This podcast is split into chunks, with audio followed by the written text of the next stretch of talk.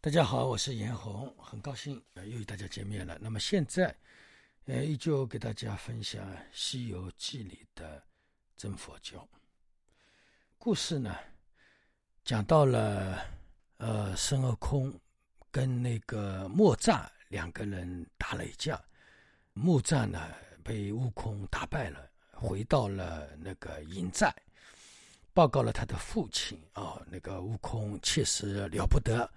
呃，我打不过他，现在怎么办？图塔李天王一看他的阵营当中，已经没有人可以打得过孙悟空了，那该怎么办呢？那得马上写信给玉帝啊，叫玉帝再派呃精兵强将过来对付悟空才行啊！啊，那个时候好像那个战斗，悟空占了上风啊，他李天王已经没有办法了。那么那个时候，就是他命令那个禅令兵啊，禅令兵在在那个地方称为独角鬼王啊，就是很很快，他然后呢，他拿出那个图塔李天王的信，就赶到呃玉帝那里了啊，到了营销宝殿，就把那个信给呃给那个玉帝看了，玉帝一看，那又完了不得了了，那现在没有人可以抓住那个悟空了，跟他。对应了，那怎么办？那现在是仗也打了，你拿也拿了，对吧？如果说不扎他的话，这个面子没有了，啊，那个时候想想怎么办？那个时候正好观音菩萨在那里，那观音菩萨就给他出了一个主意啊，他说：“你不是有一个外甥嘛，叫二郎神嘛，对吧？他以前杀过六个恶怪，本事很大，后来你封他为显圣真经啊。”呃，而且他身边有一条哮天钳，本事非常大。玉帝说啊，这个外甥啊，跟我的关系不是怎么好。呃，那个时候虽然封了他啊，做了那个显圣真经，但是呢，他说不到万不得已，不到危机时刻是不能招他的。观音菩萨说，那现在我已经到了关键时刻了呀。对吧？已经到了危急时候了，那你应该去找他了。那么玉帝想想也是，毕竟是自己的外甥嘛，对吧？因为他说这个外甥好傲慢，对吧？不听，有的时候不听他的。观音菩萨说：“那你招嘛，现在确实有难了嘛。然后你再告诉他，把悟空打败之后呢，你天庭给他重赏嘛，你外甥马上就来了。呃，那个玉帝想想也是，马上书写一封，叫那个。”独角鬼王马上送到灌州灌江口，啊，那里有一个二郎神的一个庙啊，在那个地方，那个庙应该是道教的，不知道现在在不在，我也不清楚了啊。灌州在哪里啊？我也不知道。灌江口在哪里也不清楚啊。据说那里有一个二郎神的一个庙的，那么去了，去了之后呢，二郎神一看，啊，确实呃有麻烦了啊，不然我的舅舅也不会来找我。啊，那么后来说了要重用重赏嘛，呃，二郎神也贪婪啊，他说那我就去吧，呃，花果山而去。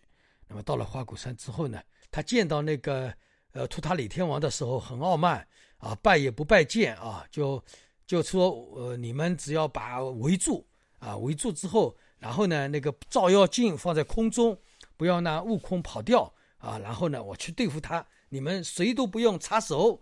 啊，我一个人来搞定就好了，你们只要把我团团围住啊！就是那个图塔李天王也无奈，因为他是玉帝的外甥嘛，本事也确实很大，呃，也就随他去了，就帮他助阵，帮他忙。那么这个故事呢，讲到这里啊，那么在这个故事当中啊，我们就会发现一个问题啊，在道教当中呢，有很多的神话故事。那么现在我讲了那个《西游记》之后呢，很多人也在延续那个故事啊。比如说二郎神啊，他的母亲啊是玉帝的妹妹啊，对。然后呢下凡跟某某人，对吧？那么好像二郎神是劈山救母，是不是这个故事？我也弄不清楚。反正好像每一个仙人身上，呃，都是有呃延续性的故事，是不是是这样的啊？那么这个呢，就是神话的延续。因为有了神话之后，我们要把这个神话要编圆融嘛，对吧？那前面也要编一点，后面也要编一点，对吧？那么为什么说，呃，这些神话故事啊，它都是编的呢？为什么说我们道教里面呃，这神话故事也是编的呢。那么在这个二郎神这个环境当中啊，我们可以看得很清楚了。那么我们道教里面所谓的神呢，其实就是我们的凡夫啊，或者说他有本事，当然这个本事也是呃，也是那个后人啊给他们安上去的天人啊。比如说这里说的是天人有点本事，第一个他连玉皇大帝都调遣不了他，不到危机时刻你不要来找我。那这个是呃二郎神的一种。一种要求，这个里面我们就说，好像我们世间人有本事的人，好像都很傲慢。诸葛亮，诸葛亮那个时候刘备要三次请他，才能把他请到。像诸葛亮在我们禅书当中嘛，也是位新人、仙人啊，老子啊，对吧？都属于仙人之类的。那所以仙人呢也有这样。那么二郎神虽然有本事，对吧？而且呢有靠山，所以呢他有靠山又有本事，那么他可以呢目中无人。那么连那个呃颜色，图塔李天王都要让他三分啊！神仙呀，如果说还要讲出身、讲靠山，那这个神仙还是神仙嘛？对吧？这个问题我们他到底这个神仙这个东西是真的假的？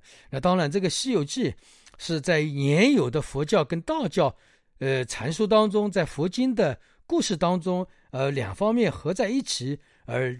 呃，写出了这么一个《西游记》这样一个故事。这当然，这个故事吴承恩老先生也是揭露了我们人类呃的那些污垢的事情嘛，或者说我们人类呃特有的习性。那么像二郎神这一点里面就表述了，我们世间人有了一点本事，有了靠山，这个人就非常的傲慢，就非常的难弄，不好弄。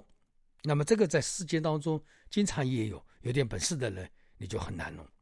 像我们现在当中啊，你像比如说一个公司当中有一个有本事的人，这个老板都很难调调遣，或者说这个工程啊都很难去弄他。特别是在过去朝代当中，为什么像那呃那个杯酒释兵权啊，对吧？那么像呃明朝朱元璋把他的大臣全部杀了啊，那么过去很多的开国皇帝都做过这样的事情。那么这些事情为什么呢？也就是说。有本事的人，有功劳的人不好把握，对吧？那么有的时候，呃，自己的家里人也不太好弄，自己的特别是自己的亲戚，皇上就很难管理啊。民间有一个故事叫陈思美嘛，那这种呢都是表述，呃，皇亲国戚就不太好管理啊，是这样一种。那么像在我们世界当中啊，你比如说你一个公司里面有个太有本事的人，你就很难弄。那么一个国家也是一样，比如说，呃，一个国家他太有本事，他太有科学成果，那么他这个人的思想就非常的傲慢。其实呢，在我们家庭当中，比如说夫妻之间啊，有一方有本事的，另外一方就比较可怜的。如果说这个男人非常的有才华，呃，非常的有钱，或者说非常的有潜力，那么他的老婆就很悲哀，什么都要听他的。那个有本事那个人呢，他就可以呃易术一为，但是那个另外那个人就很可怜了。在一个比如说啊，在一个机关里面，呃，有的地方，比如说一个市长跟副跟那个书记，按理来讲书记大，市长要听书记的。但是有的市长他德高望重，有本事，人也好，后 后面有靠山，哎，他可能比书记更厉害，书记还要听他的。那么有的时候呢，在各种呃团体当中啊。都会有这样，那么像二郎神呃这样的人都是呃有的。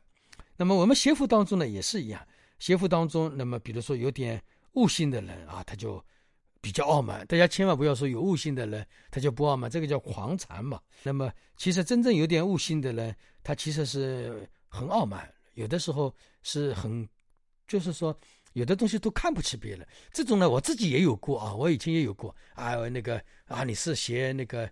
呃，地藏菩萨本愿经的啊，你是念净土的，你是学显宗的啊，那我是不屑一顾。那其实自己也是这么过来嘛，都是一个圆融。但是自己到了高处啊，没有到达究竟的圆融的时候，这个人都是容易傲慢的。如果说你真的有点本事啊，悟道一点，你傲慢一点，目中无人一点，我们还可以理解一点吧。但是有的人，你就念一句阿弥陀佛，或者说。做做善法什么的，有什么好傲慢的呢？那么在我们世界当中、生活当中，比如说你有点东西傲慢一点啊，自大一点。呃，把自己呃封得高一点啊，这个都没事。但如果说你自己没有什么太大的本事，这样的话也就那么。所以呢，这个故事当中，在我们道教的很多的故事当中啊，它都是赞助的。因为什么赞助呢？因为都不离这种现象，它其实是以人的思想来写这些故事的啊。比如说八仙过海等等里面，它都是以人来写的。所以呢，我们这种东西要有智慧。去观察它啊，那么主要的问题来讲的话呢，呃，它还是一种故事吧，啊，还是一种传说，神话故事就是这样。那么，所以呢，我这里要讲的就是吴承恩老先生把二郎神写得很傲慢，那么这个也就是讲我们世间人的皇亲国戚，或者说有本事的人，其实是不大好弄的，啊，这个呢也是我们生活当中的一种常态。好吧，那么今天的《西游记》里的真呃佛教就给大家分享到这里，祝大家吉祥如意。